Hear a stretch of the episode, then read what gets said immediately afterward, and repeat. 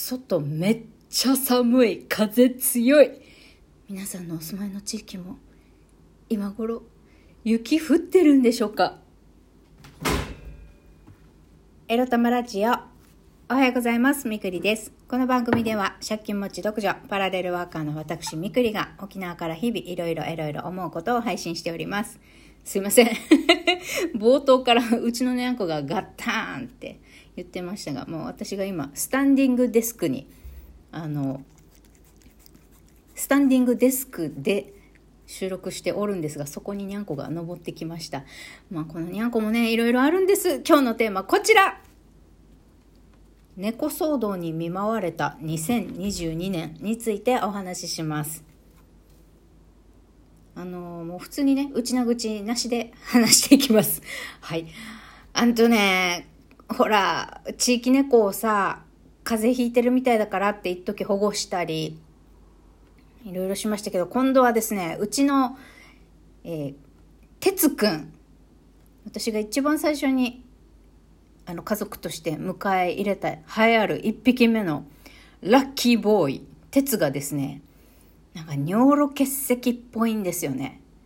なんかおティンティンに石詰まってるみたいな症状が出てるんですよ。だからね今日今8時23分ですが9時の朝一で動物病院に連れて行きたいなと思っております。いやちょっとね症状が重いんだよね。昨日の夜からあの全くおトイレができてなくてもうみゃみゃみゃみゃ苦しそうに泣いててひょっちょおちんちん舐めててて自分で。あ食事中の人いたらごめんなさいね。はい。えっとそう苦しそうなんです。でこの症状はね実は3週間前ぐらいから出てたんですよ。だけどなんで今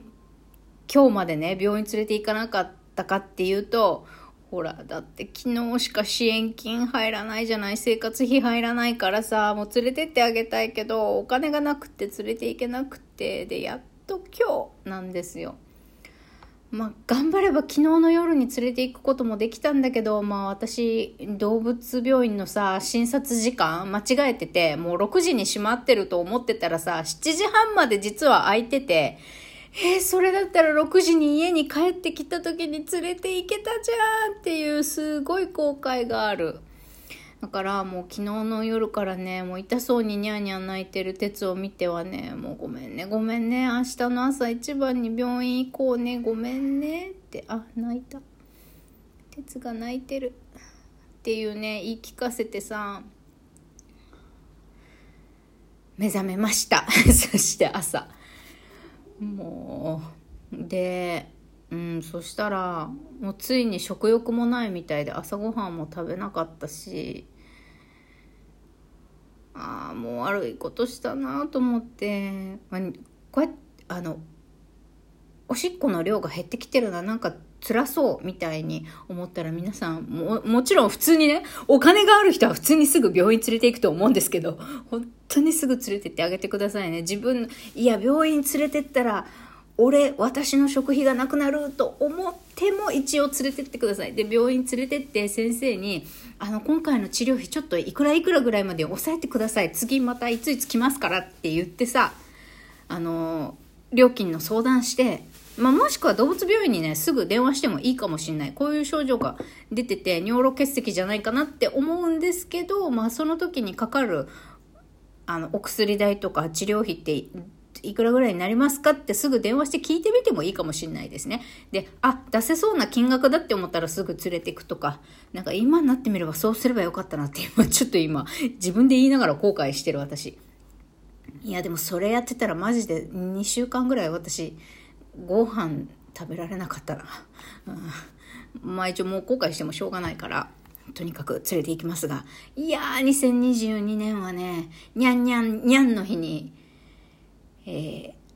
開業届出したりとか、まあ、とにかく2という数字、にゃんとかけていろいろやってきたけど、結構猫にお金使った年だったなって今振り返ると思いますね。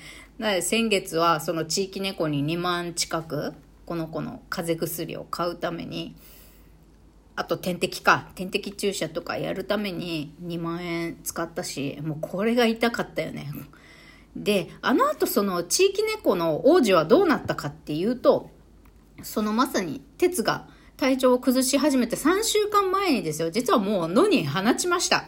あのー、かわいそすぎて、もう全然薬も飲まないし、まあ、ちょびっと飲み始め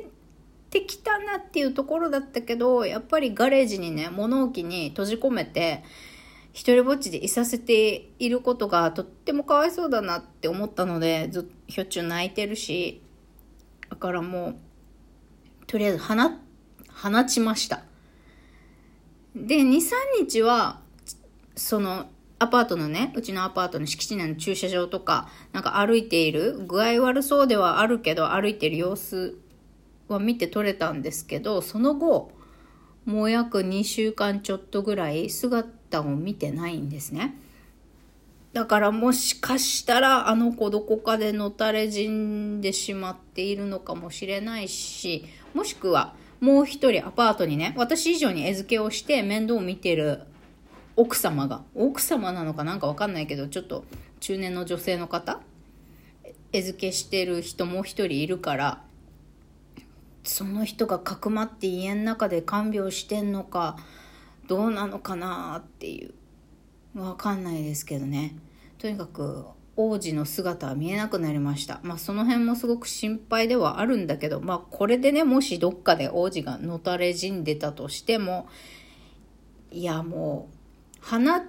王子を放つ時に覚悟を決めた。私がここで王子をのに放つことで、この子死んじゃっても、でももうしょうがないって、自分が飼ってない猫だもん、みんながみんな救えないよ。私だって生活もアップアップしてんだもんって、ごめんねって、もう、野良猫のね、もう運命だと思思ってごめんって思いながら、またね、具合悪そうだったらいつでもまたあの引き取って面倒見れそうだったら見るからねっていう気持ちでね野に放ちましたけどどうしてるんでしょう？その地域猫のその後そして今どうなってんのって気になってはいるけれどやっぱりねあの自分で飼うと決めたこの2匹のね、ま2匹の健康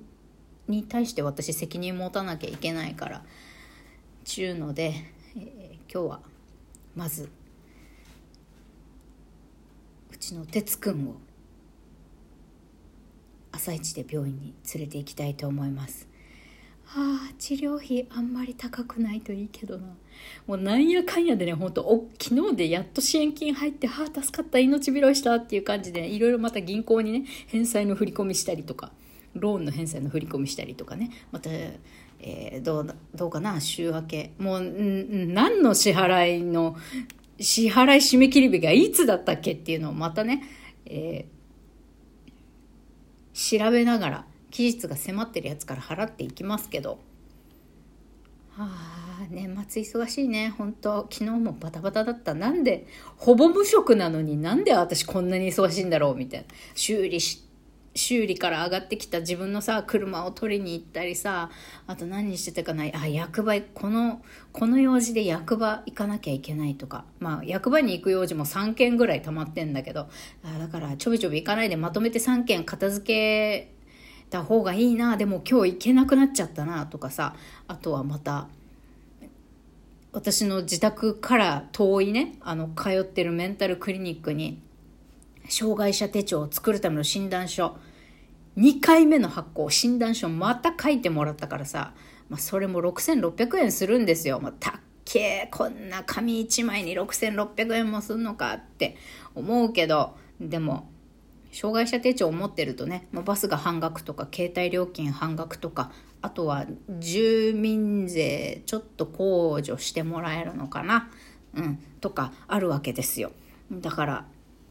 もうね、精神手帳を作れるぐらいのレベルになってるんだったら、もう速攻作った方がいいですよ、皆さん。これ聞いている中で、あの、私みたいにうつの人がどれぐらいいるかわかんないけど、うん。もうそれぐらいのレベルになったら、別に今働いてるとか働いてないとか関係なく、作るといろいろね、あの、メリットもあるんで。っていうか作らないことでデメリットがかなり多いです。もうハローワーク行っても役場行っても病あ病院もそうだけどもとにかく障害者手帳を持ってないことで手続きが面倒になることがすっごく多いし余計にお金かかる。また診断書発行してきてくださいとか。いろいろ言われるんですよ。生活保護の。